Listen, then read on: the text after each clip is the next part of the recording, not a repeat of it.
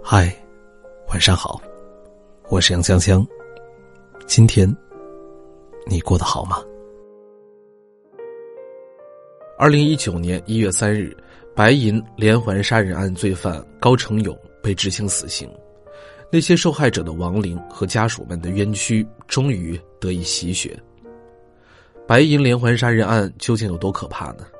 十四年，连续杀害十一名女性。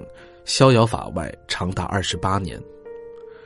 如果你是一个女孩的母亲，在下班回家的时候，准备像往常一样给八岁的女儿做饭，可是你四处找不到女儿的踪迹，最后发现衣柜开了一条缝，打开之后发现女儿被歹徒强奸之后，用皮带勒死在了衣柜之中。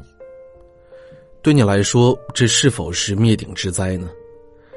如果你是一个女孩的父亲，打开房门发现女儿赤裸的倒在一片血泊之中，身体早已冰凉。而更为可怕的是，歹徒在奸杀之后，用刀把她的颈部割开，还在身体上整整捅了二十六个窟窿。作为一个男人，连自己的女儿都保护不了，你是否会愤怒自责呢？这一切都真真实实的发生在。白银连环杀人案之中，比电影还要恐怖和惊悚。一九八八年五月二十六日，这是一个令人悲痛的日子。白银公司二十三岁的女职工小白，像往常一样下班独自回家，而这一幕被在外游荡的高成勇看在眼里。当女孩打开房门的那一刻，他紧随而至，颈部被切开，上衣被推至双乳之上。下身赤裸，二十六处刀伤。当小白的家人发现他的时候，就是眼前这一幕。小白遇害之后，家人纷纷陷入埋怨和愧疚之中。后来，这个家庭彻底的散了，父母离婚，弟弟患上了抑郁症，靠酗酒来麻醉自己。第二年一个晚上，弟弟又喝下了半斤白酒，服下了安眠药。第二天早上发现的时候，身体。已经僵硬了。被恶魔拆散的家庭纷纷破裂，而恶魔尝到了杀人的快感，还在继续作恶。一九九八年一月十一日到十一月三十日，短短十个月内，高成勇一共作案四起。他的妻子时常不知道，丈夫为什么会突然消失。他没事就骑着自行车，在城镇的街道和自己的家里来回的穿梭。看起来没有什么目的性，但实际上就是用眼神紧紧的盯着那些单身的女性。被警察抓获之后，高成勇向警方供述自己当时疯狂作案的心态。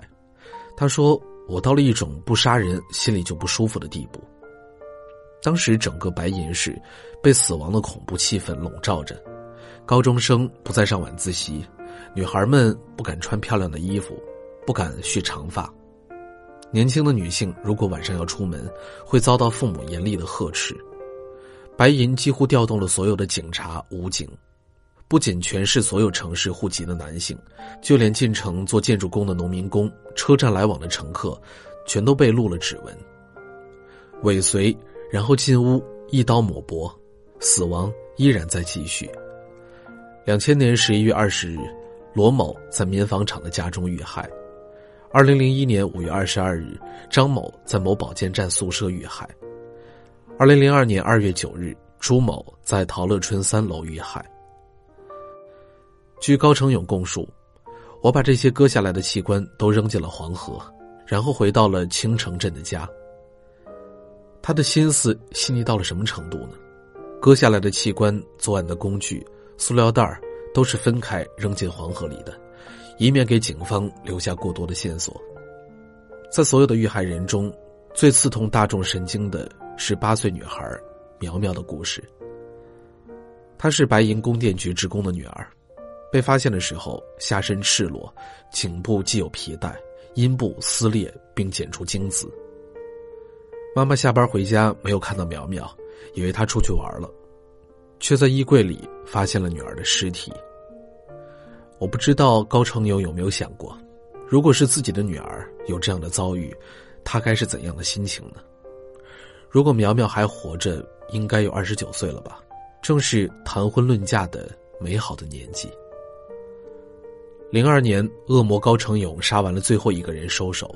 据他自己说，年纪大了，体力不行了，而他的两个儿子考上了大学，需要打工赚钱供他们读书。上个世纪科技还不够发达，警方日夜兼程，用人工的方式核对了十万枚指纹，却还是没有发现高成勇。这些年来，他一直在刻意的回避录指纹。二十多年过去之后，发明了一种更高效的 DNA 检测手法，警方顺藤摸瓜，找到了高成勇。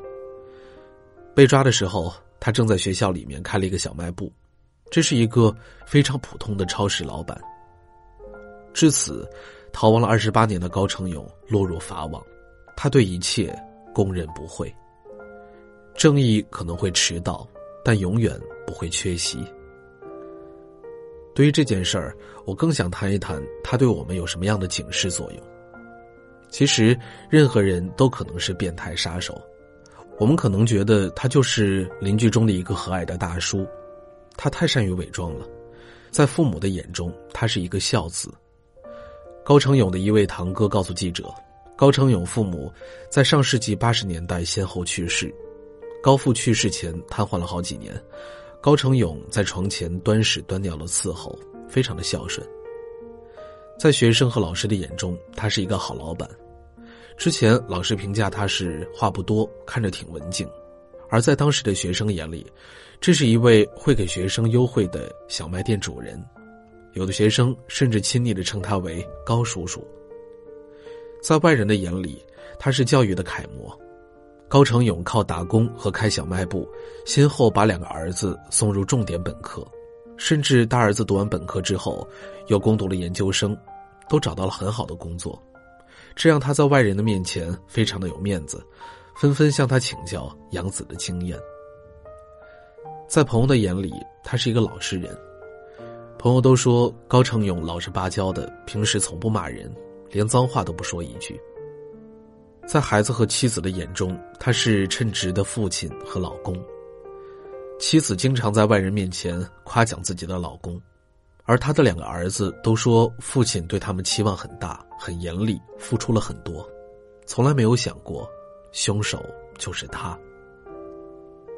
在我们的眼中，这个凶手应该外表是凶神恶煞、独居，脸上写着“恶魔”这两个字，但谁能想到是他呢？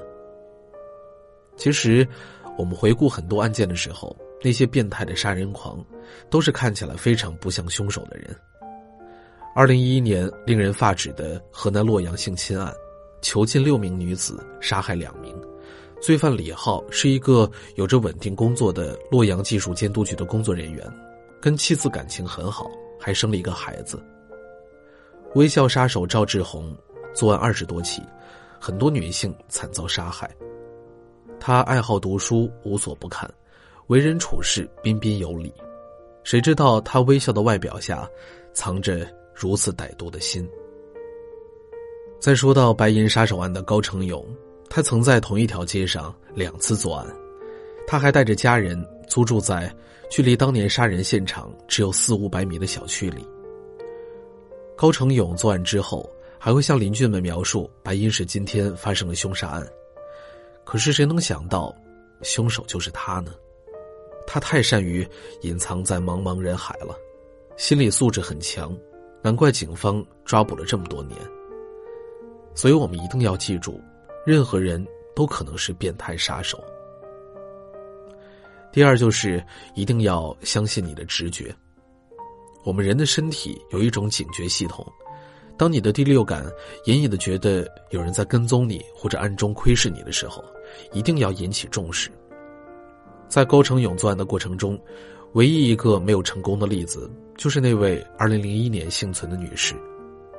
据这个案件分析的工作人员说。当时这个女士夜归回家，敏锐的觉察让她感觉到自己遭到了尾随，于是及时迅速的锁门，打电话报警，导致高成勇没有能尾随成功。哪怕是他打电话的时候，高成勇还在窗外转悠，不时的冲他微笑。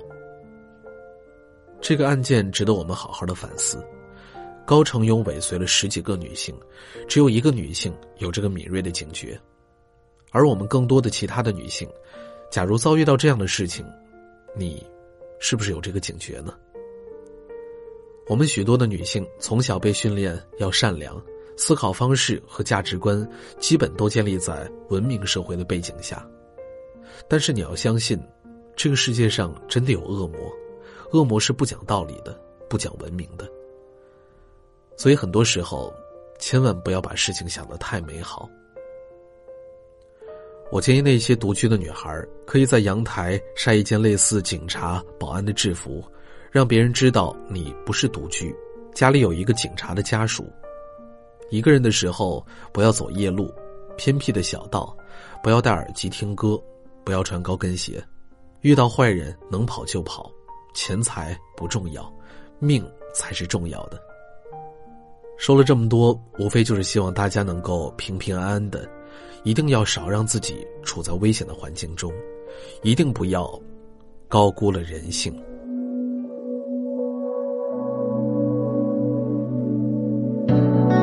水房一段被日光写满，啤酒几罐。视线，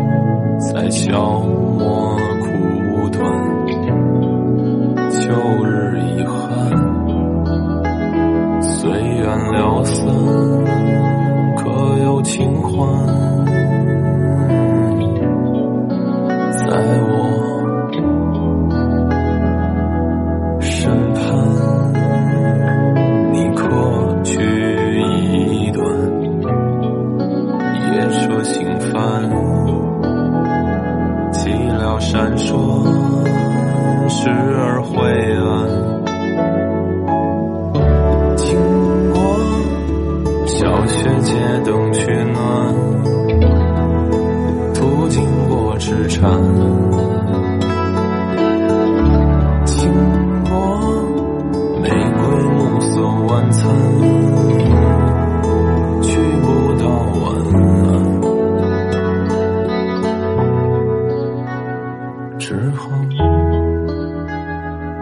自聚散。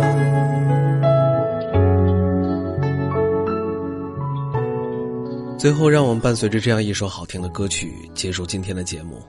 想要找到节目的文稿以及歌单，可以搜索微信公众平台“小杨说事儿”，找到简介为每晚九点用声音和你说完的那个小杨说事儿就是我了。当然，你也可以在新浪微博上搜索“杨晨太晨”和我互动交流。如果你喜欢本期的节目的话，可以在文章底部给我留言，或者是给我点一个赞。好了，让我们明天晚上不见不散。晚安。